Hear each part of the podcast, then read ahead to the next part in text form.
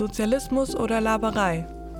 Ein Podcast für revolutionäre Perspektiven der RSO. Kulturradio.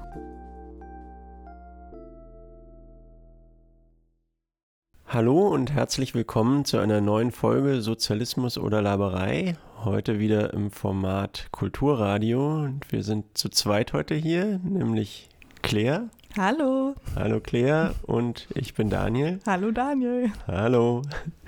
Und wir wollen uns heute einem Film widmen, den ich nicht gesehen habe, aber den Claire gesehen hat. Und äh, ja, ich werde also dir ein paar Fragen dazu stellen, Claire. Ähm, dann wäre meine erste Frage, ja, äh, welchen Film hast du dir angeschaut, Claire?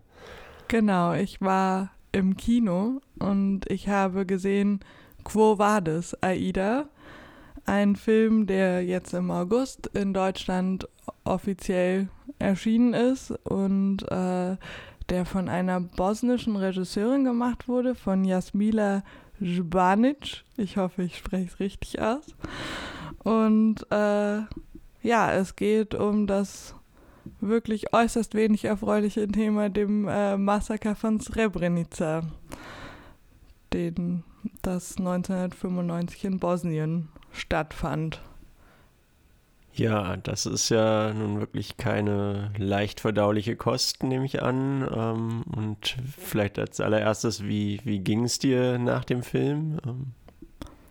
Ja, es war auf jeden Fall ungut. Also, ich meine, es ist auch November. Ich war in einem kalten, verregneten Novembermittag im Kino. Es war äh, und das war außen dann so trist wie in mir drin vielleicht auch, weil ich auch gestehen muss, dass ich mich vorher mit dem Themenkomplex sehr wenig beschäftigt habe und dementsprechend auch vielleicht etwas unvorbereiteter war als manche andere, auch wenn ich glaube, dass selbst wenn man sich vorher sehr viel darüber durchliest, dieser Film doch schaffen würde, einem ins Mark zu gehen. Auf eine relativ ruhige Art, aber dennoch so, äh, ja, keine guten Gefühle weckt. Ja, ähm, und die Hörerinnen und Hörer könnten dann ja auch besser vorbereitet in den Film gehen. Ähm, aber wie wird denn dieses Massaker in dem Film überhaupt thematisiert oder angeschnitten? Wie ist die, die Rahmenhandlung? Also ist es äh, ein Spielfilm, äh, nehme ich an? Genau, es ist ein äh, Spielfilm, äh, der 2019 auch gedreht wurde. Das sieht man an manchen Szenen einfach, weil es noch wie, wie nennt man das mittlerweile, präpandemisch war. Man sieht viele Menschenmengen. Aber äh, vor allem, also die Rahmenhandlung kann man so kurz umreißen. Es geht um eine Frau, die in dieser Stadt in Ostbosnien, äh, Srebrenica, als Englischlehrerin gearbeitet hat und dann im Laufe des Krieges als äh, Übersetzerin angestellt wurde bei der UN, die dort eine sogenannte Sicherheitszone errichtet haben. Der Film beginnt im Juli 1995. Äh, die serbische Armee nimmt diese Zone ein und zwar eigentlich quasi ohne Widerstand und äh, vertreibt die Menschen beziehungsweise die Menschen, die es schaffen zu fliehen, fliehen und diese Frau arbeitet auf der auf dieser, wie nennt man das, Basis von der UN und übersetzt für die vor allem niederländischen Kommandanteure der UNO und übersetzt auch Dinge, die sie nicht gerne übersetzen wollen würde, nämlich Bestimmungen. Es sind sehr, sehr viele tausende Menschen, die aus Srebrenica mit dem Wunsch oder der Hoffnung auf Hilfe und Schutz zu dieser Basis äh, fliehen. Und es kommen nur wenig Tausende überhaupt hinein in diesen Schutzraum. Auch das erfahren wir dann am Ende des Filmes, wird äh, ihnen nicht wirklich was helfen. Aber äh, bis zu dem Zeitpunkt dachte man, dort ist man in Sicherheit und es wird aber ziemlich schnell das Tor geschlossen und vor dem Tor stehen Zehntausende Menschen, Familien, die nichts haben, die einfach in der glühenden Hitze des bosnischen Sommers auf dieser Wiese sitzen und hoffen, doch noch irgendwie reinzukommen. Das war auch so vielleicht der erste Moment, wo mich irgendwie so ein Schauder gepackt hat. Es gibt eine Szene, wo die Hauptdarstellerin auf so einen Container steigt und um zu suchen, ob sie ihren Mann und ihre Söhne findet in dieser Menge. Ähm, und das Kamerabild geht auf und man sieht diese unfassbare Menge an Menschen, die dort vor dieser Basis stehen. Und äh, dort, genau, das war irgendwie sehr eindrucksvoll. Und man sieht halt auch an ihrer Position in diesem, in diesem Film, behandelt das zum einen sehr detailliert auch die Vorkommnisse, denen man irgendwie folgen kann. Und ich würde davon, also von allem, was ich bisher dann auch im Anschluss nachgelesen habe, würde ich behaupten, das ist ein sehr äh, detailliert recherchierter Film. Also man erfährt einfach dennoch sehr viele trotz dass es ein Fil Spielfilm ist, erfährt man einfach viele Hintergrundinformationen und, ähm, und gleichzeitig geht es aber auch um den moralischen Konflikt, dass sie ob ihrer Position vielleicht doch in der Lage ist oder es versucht, ihren Mann und ihre zwei Söhne ähm, zumindest in die Basis zu holen und das gelingt ihr auch und dann auch später versucht sie sie zu retten.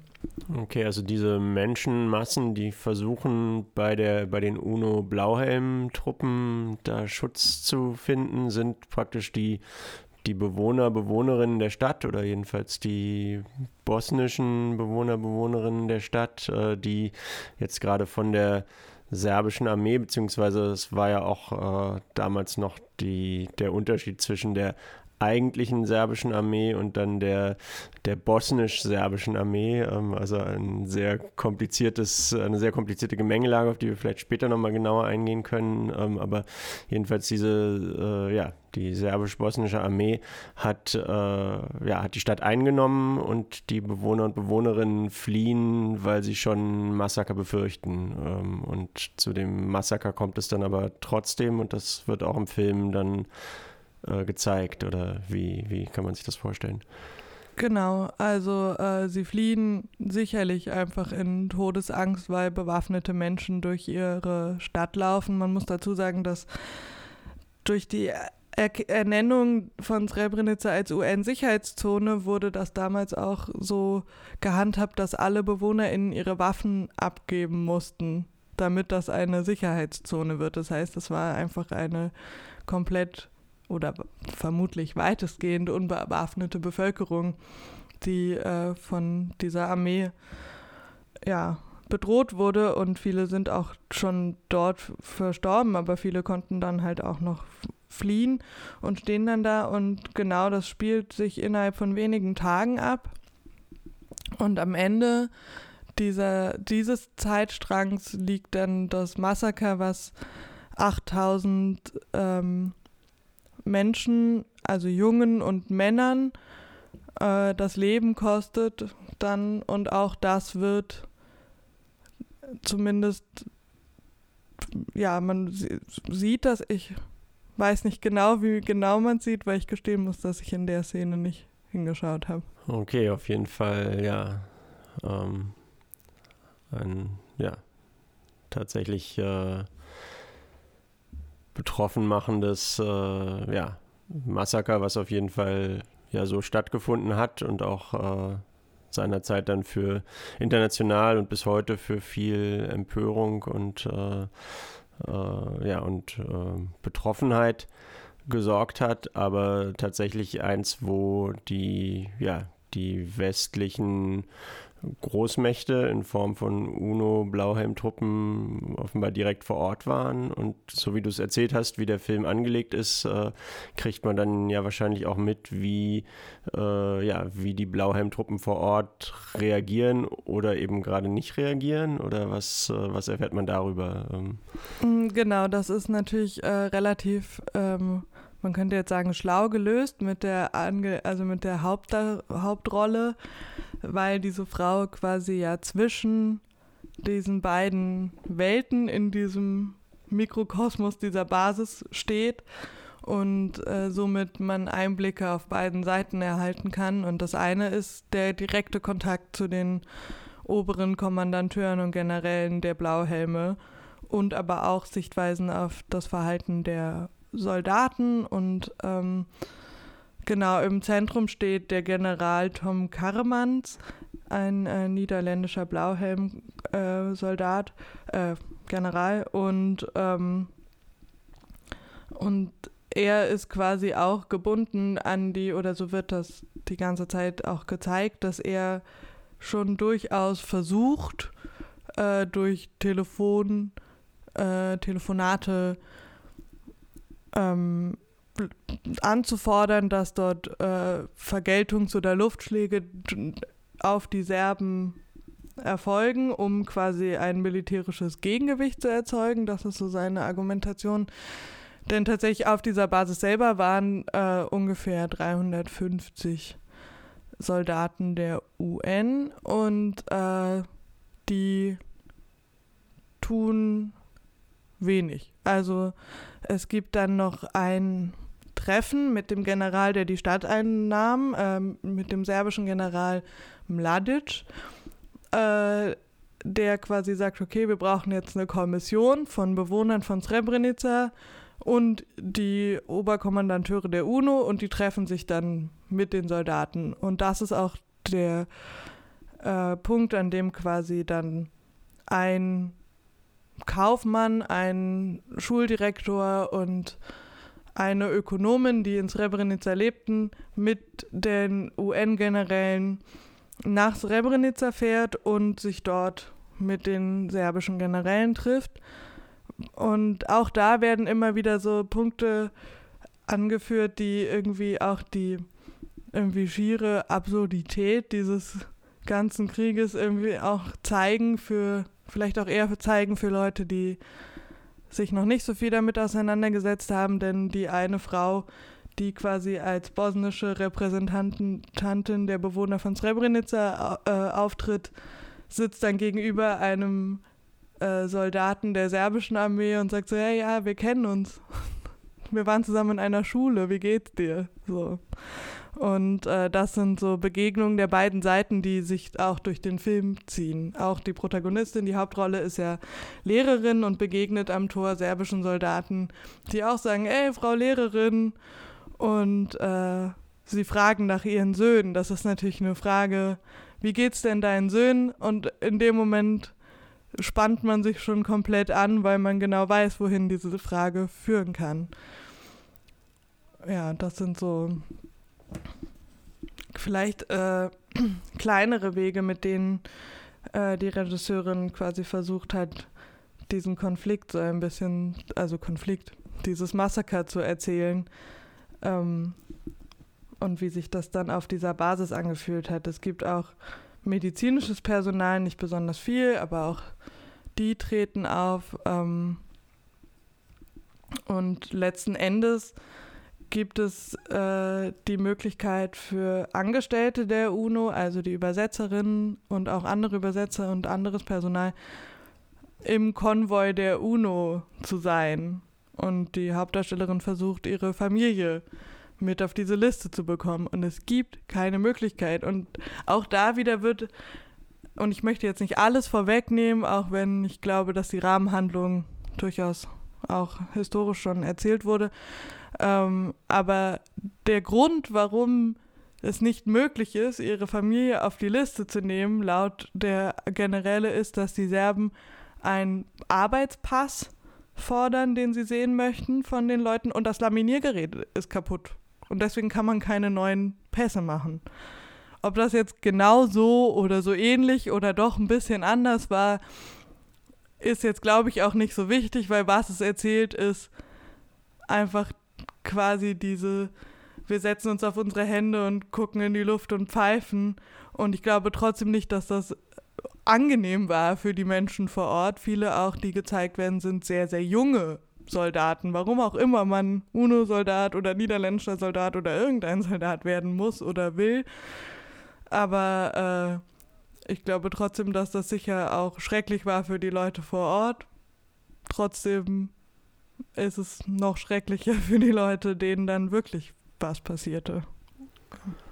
Und wir haben schon äh, vorhin im, im, Vorgespräch ein bisschen festgestellt, wie viele Bezüge auch zu verschiedenen anderen historischen Ereignissen oder, oder auch aktuellen äh, Geschehnissen man herstellen kann. Das, was du jetzt gerade erzählt hast, erinnert mich so sehr an, an ja, die verzweifelte Situation in Afghanistan und wie da die westlichen Truppen auch und gerade auch die Bundeswehr äh, mit genau solchen bürokratischen äh, Listen und Manövern äh, auch letztendlich letztendlich das Ausfliegen von Leuten noch verhindert hat. Äh, ja, also wirklich, wirklich krass, wie sich die, die Dramen doch immer wieder wiederholen. Ähm, ja, genauso musste ich auch an die Situation in Weißrussland denken. Also so diese Menschen, die vor einem Zaun stehen und versuchen reinzukommen und es gibt keine Möglichkeit und irgendwie auch das erinnerte sich mich so sehr daran. Irgendwie. Ja, also die, die Barbarei in der, in der heutigen Welt, äh, ja, unter, unter imperialistischer, unter den imperialistischen Machenschaften und zu dem, was sie, also all dem, wozu sie führen, äh, ja, es führt leider immer wieder zu ganz, ganz ähnlichen dramatischen und tragischen Szenen. Ähm, aber ich wollte trotzdem jetzt nochmal nachfragen. Also es kommt dann offenbar, also die Leute, die dann nicht in die Basis kommen, werden offenbar dann massakriert. Äh, aber du hattest vorhin erwähnt, dass auch diejenigen, die sich in die Basis retten können, nicht, äh, nicht unbedingt davon kommen. Oder wie, wie geht das aus oder wie geht das weiter?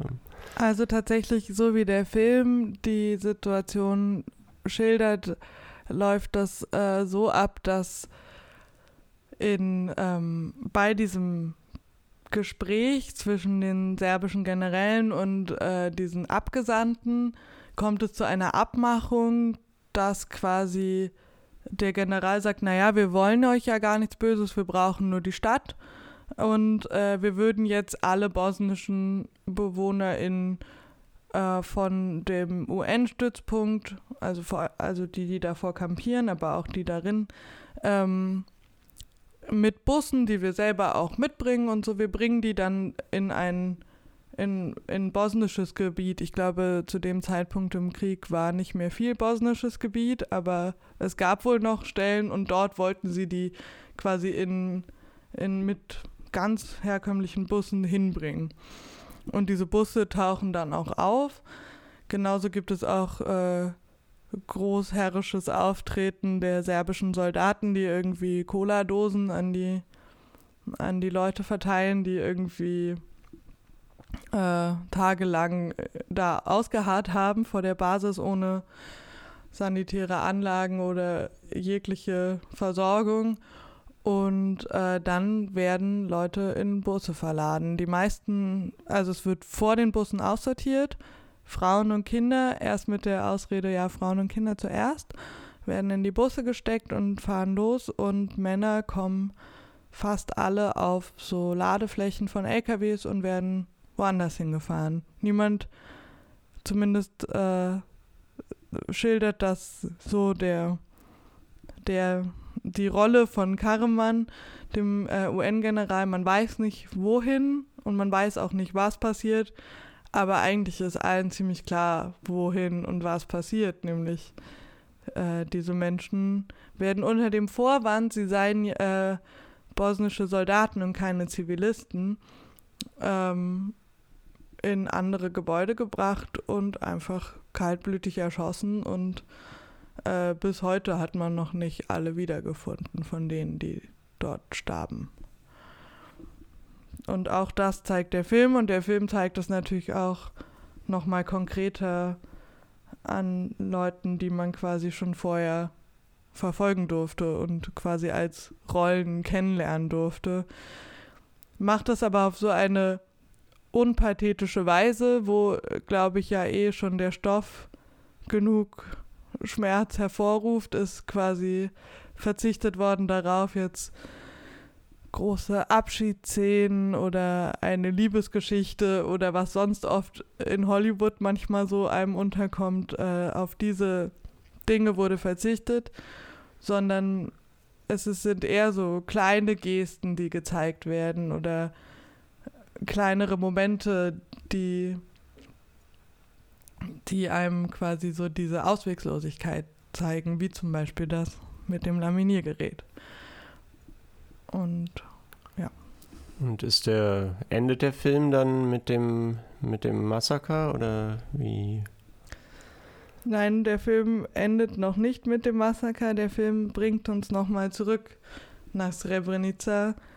Äh, Jahre später ist es nicht genau aufgezeigt, wie viele Jahre später, aber ähm, einige müssen vergangen sein und die äh, Lehrerin, also Aida, wie ja auch der Filmtitel ist, äh, kehrt zurück in die Stadt und möchte dort wieder an der Schule als Lehrerin arbeiten. Und geht zurück in ihre Wohnung oder das, was früher ihre Wohnung war. Und die Bewohnerin, eine junge Frau mit einem kleinen Sohn, hat sogar noch Fotos, die sie in der Wohnung damals gefunden hat, aufbewahrt und gibt sie ihr und ist auch sichtlich unangenehm berührt. Wir finden dann später heraus, auch sie ist verheiratet mit einem, den wir schon aus dem Rest des Films kennen. Einfach ein besonders unangenehmes Exemplar von serbischen Soldaten. Und äh, der lebt da jetzt halt mit seiner Familie. Und sie ähm, wird, also es wird dann ein Massengrab äh, gefunden und sie kann tatsächlich ihre Familie identifizieren, also Aida, und kehrt dann zurück an die Schule und unterrichtet. Und am Ende sehen wir das Publikum, in dem Leute zu sehen sind, die wir auf beiden Seiten schon gesehen haben im Film. Und sie sitzen nebeneinander und es irgendwie und vorne führen Kinder eine Aufführung auf. Und überhaupt schafft das der Film, glaube ich, eh sehr, sehr gut. Es gibt auch einen Vorgriff, wo quasi so ein irgendein Fest kurz vor Ausbruch des Krieges gezeigt wird, wo genauso alle zusammen sind und, äh, und sie alle gemeinsam einen Tanz tanzen und man sieht dann so ihre Gesichter und sieht dann wozu es quasi geführt hat oder was passiert ist innerhalb von vier Jahren. Ja, jetzt äh, haben wir schon viel über die, über die Handlung des, des Films erfahren. Ähm, also wir hatten uns auch überlegt, dass es vielleicht da man ja doch davon ausgehen kann, dass äh, dass man heutzutage weiß, was in Srebrenica passiert ist, dass die Gefahr nicht so groß ist, dass wir was spoilern äh, mit, mit dem Podcast. Aber was würdest du denn, weshalb würdest du denn empfehlen, äh, den Film jetzt trotzdem sich noch anzugucken ähm, für, ja, für unsere Hörer und Hörerinnen? Ähm? Mm, das klingt jetzt vielleicht ein bisschen blöd auch, aber es ist irgendwie auch ein also schon trotzdem irgendwie auch ein Gefühl, was dieser Film vermittelt und eine, glaube ich, eine Problematik, die man vielleicht, wenn man das gesehen hat, so ein bisschen mehr nachfühlen kann, was da jetzt, äh, wie jetzt auch die Situation ist und wie das damals vonstatten ging. Und ich glaube auch, dass man, man das gucken kann und man erfährt eigentlich ähnlich viel, wie wenn man eine Dokumentation sieht und dennoch noch mehr. Und ähm, die Bilder sind wirklich gut. Es sind wahnsinnig viele Statistinnen und Statisten von direkt vor Ort quasi auch, die mitspielen. Es sind serbische und bosnische Menschen, die gemeinsam diesen Film erschaffen haben. Und das ist, glaube ich, einfach, ähm, auch wenn man weiß, was im Groben passiert, es ist einfach auch ein, eine sehr gute Art gewesen, diese Geschichte nochmal zu erzählen. Und vielleicht macht das auch so ein bisschen, dass man ja nachfühlen kann. Ja, und wir hatten ja schon ein bisschen angesprochen, die, die Rolle der UNO. Ähm, das ist ja auch in, in medialen Diskussionen äh, auch immer wieder gefragt worden, äh, warum hat die UNO nicht eingegriffen, äh, hätte die UNO nicht ganz anders handeln müssen, wird das ein bisschen erklärt? Also hat man das Gefühl, eine Antwort zu, also gibt der Film darauf irgendeine Art von Antwort oder, äh, oder bleibt man da eigentlich dann nur ja, also ohne Verständnis äh, und Kopfschütteln zurück, äh, wie, wie das zugelassen werden konnte? Oder ja. Es ist schwer.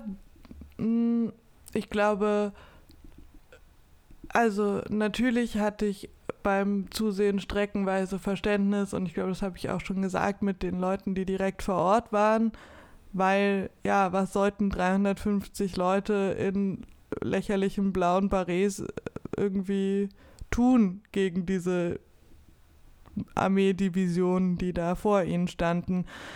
Aber wenn man das Bild auch nur minimal weiter aufzieht, dann äh, ist die Frage, das antwortet halt auf keinen Fall auf das grundsätzliche Versagen der UNO. Und ich glaube, das will der Film nicht erklären, das wird er auch nicht erklären, das, ähm, denn das ist zumindest und so vermittelt, dass der Film auch Fakt. Sie haben einfach nichts gemacht. Warum genau sie nichts gemacht haben, das ist eine Frage, die wurde, glaube ich, sogar versucht in Den Haag zu klären. Ich weiß nicht genau, wie es ausgegangen ist. Ich glaube äh, nicht, dass jemand wirklich zur Verantwortung gezogen wurde, aber ähm, durchaus, äh, ja, war das schon Thema. Aber genau, ich glaube nicht, dass der Film will, dass man am Ende denkt, ja Mensch, da kann man jetzt verstehen, dass die UNO nichts gemacht hat. Und äh, andererseits kann man sich natürlich auch fragen, was hätten Luftangriffe der UNO oder ist das dann überhaupt die UNO oder die NATO, die das macht? Ich weiß es nicht genau. Was hätte das vielleicht auch konkret an der Situation überhaupt verbessern können, wenn man sich jetzt auch wieder ganz woanders aus in die Schublade gegriffen, aber wenn man sich dann die Situation 2011 in Libyen anschaut, wo das auch zu keiner Verbesserung für die Bevölkerung geführt hat, dass da kurz mal die internationale Gemeinschaft gesagt hat, da fliegen wir jetzt mal kurz mit und versuchen Gaddafi abzusetzen und seitdem herrscht Bürgerkrieg in Libyen. Das ist auch nicht die Antwort vielleicht, aber zu vielleicht muss man sich da auch Bosnien spezieller angucken und vielleicht kannst du ja auch dieses wenige Tage dauernde, äh, also diese Ereignisse, die ich jetzt geschildert habe, die ich im Film beobachtet habe, vielleicht ein bisschen größer einordnen, damit wir das vielleicht anders beantworten können. Ja, also tatsächlich ist ja dieses, dieses Massaker von Srebrenica, äh, so, also so schrecklich es ist, äh, letztendlich eine Episode in, äh, in diesem ja, Jugoslawienkrieg oder den Jugoslawienkriegen eigentlich äh, im, im, Plural, die mit der, ja, mit dem Auseinanderfallen, dem Zerfall, äh, ja, des, des Staates, des einen Staates Jugoslawien zusammenhängen. Ähm, und eben allein der, der Krieg in Bosnien äh, war ja, ein schrecklicher Bürgerkrieg, der drei Jahre gedauert hat, von 1992 bis 1995 und dann auch äh, ein paar Monate nach Srebrenica mit äh, dem, dem Abkommen von Dayton äh, ein, ein Ende gefunden hat. Äh, Dayton liegt in den USA und das Ganze wurde unter US-Schirmherrschaft äh, dann verhandelt und tatsächlich hat, ja, haben die imperialistischen Großmächte am, am Ende äh, den, den Krieg irgendwie ja, in, auf, auf ihre Art und Weise beendet. Ähm, aber tatsächlich äh, hatten sie auch von Anfang an ihre, ihre Finger mit im Spiel ähm, und, äh, und weshalb es überhaupt, also es war eben auch nicht das einzige Massaker und nicht die einzige ethnische Säuberung. Der, der Begriff ethnische Säuberung ist ja damals wirklich so in das, äh, äh, ja, in das allgemeine Vokabular übergegangen ähm, weil tatsächlich äh, innerhalb Jugoslawiens die verschiedenen Bevölkerungsgruppen und ethnischen Gruppen sich auch gar nicht so unterschieden haben. Also weil ähm, auch im, äh, ja, im, im, damaligen Jugoslawien die verschiedenen ethnischen Gruppen, äh, Serben, Kroaten, äh, Bosnier, Bosnierinnen, äh, Serbinnen, Kroatinnen, ähm, ja, SlowenInnen, äh, MazedonierInnen und so weiter und so fort, AlbanerInnen äh, tatsächlich äh, zusammengelebt haben und äh, und sich tatsächlich auch unglaublich äh, vermischt haben und es eben gar nicht territorial irgendwie so klar abgrenzbare Einheiten gab. Und in dem Augenblick, als es äh, dann darum ging, daraus Einzelstaaten zu machen ähm, und eben einzelne nationalistische Führer ähm, ein Interesse daran hatten, ja, als, als Warlords, als, äh, als ja, Fürsten, Kriegsfürsten sozusagen in ihren jeweiligen Gebieten, äh, sich ein Land zu erobern, wo sie gestützt auf eine bestimmte ethnische Gruppe äh, ja, herrschen könnten, ging das, also war das überhaupt nur denkbar durch, äh, durch massive Vertreibungen und Vertreibungen kriegt man auch nicht hin, ohne dass die Leute Angst haben. Also äh, hat es eine perfide Logik, dass da eben Massaker, Vergewaltigungen und, äh, und all diese schrecklichen Grausamkeiten begangen wurden. Ähm, und man kann zumindest sagen, dass die, dass die Großmächte auch bei, also sozusagen diese Entscheidung, äh, ähm, ja, Jugoslawien in Einzelstaaten zu, zu zerlegen, äh, dass dabei durchaus die, die, ja, die Großmächte ihre Interessen hatten. Also um mal auf unsere Großmacht Deutschland zu sprechen zu kommen, äh, die waren halt traditionell, ähm, hatten sie Verbindungen zu äh, Slowenien und Kroatien und haben sie tatsächlich auch ermutigt, äh, ihre staatliche Unabhängigkeit von Restjugoslawien zu erklären. Die und Restjugoslawien wurde von äh, Serben äh, oder von den serbischen Machthabern äh, tatsächlich dominiert. Äh, so und äh, also das ist auf jeden Fall auch ein eine unmittelbare Verantwortung Deutschlands, ähm, da äh, überhaupt den, ein bisschen den, dem Startschuss äh, der, ganzen, ja, der, der ganzen Entwicklung grünes Licht gegeben zu haben, während äh, Frankreich zum Beispiel äh, als anderer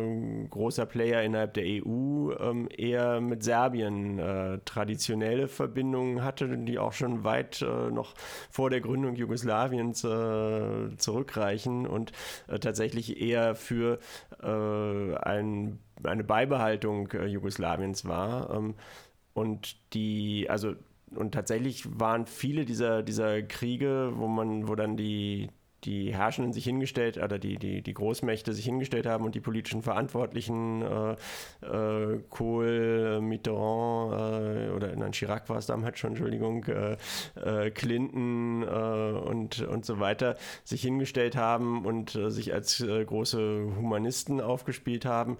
Ähm, in Wirklichkeit waren, also haben sie auch in gewisser Weise Stellvertreterkriege auf dem Balkan äh, geführt und, und, sozusagen ihre unter, mit ihren unterschiedlichen Interessen da ähm, ja, unterschiedliche Schachfiguren bewegt, in die, was aber ja ganz entsetzliche, blutige Konsequenzen hatte. Ähm. Ja, und das ja auch noch nach den Bosnienkriegen, also genau, eigentlich die ganzen 90er hindurch, wenn man mal so grob nimmt, oder?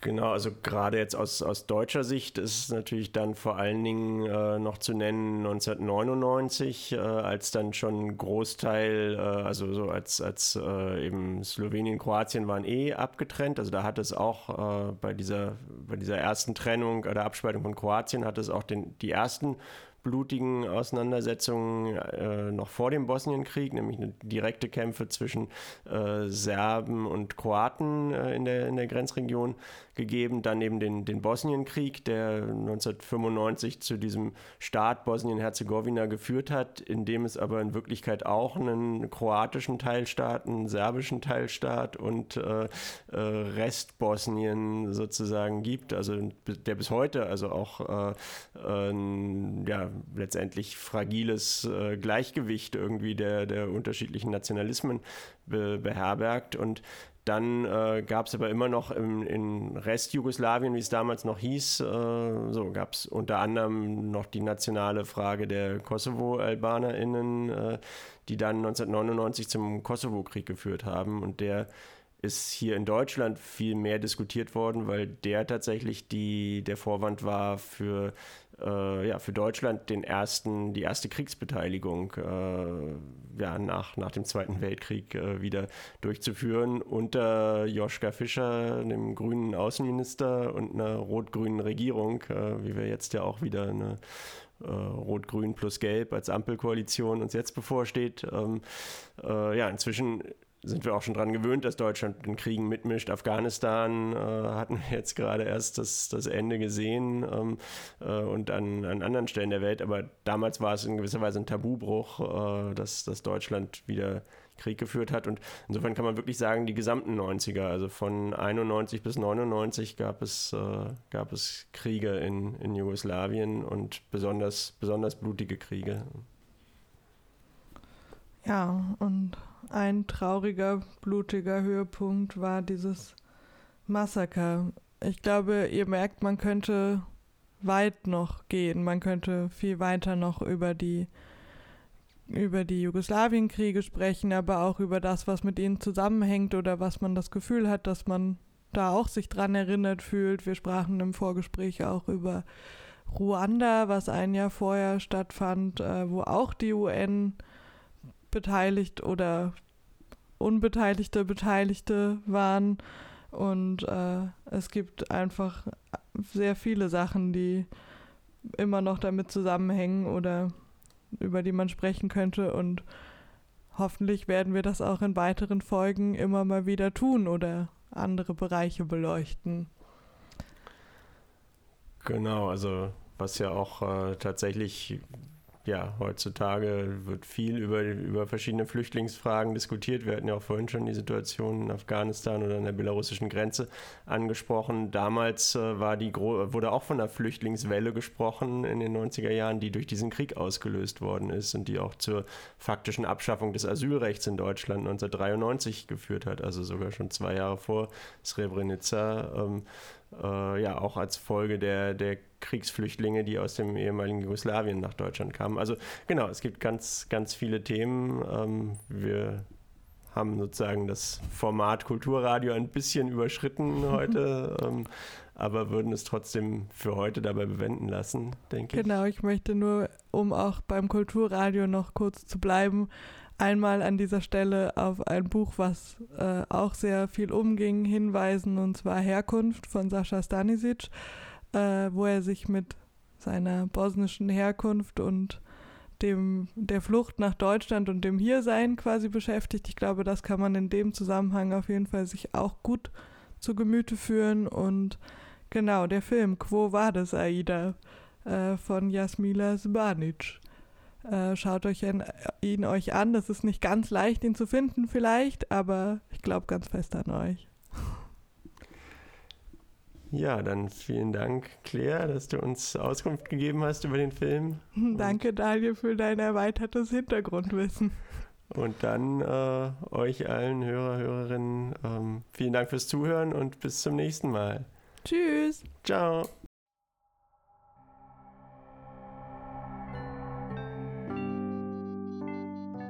Das war's für heute mit Sozialismus oder Laberei. Für mehr Infos zu uns geht auf sozialismus.net für Österreich und sozialismus.click für Deutschland und folgt uns auf Facebook oder Instagram.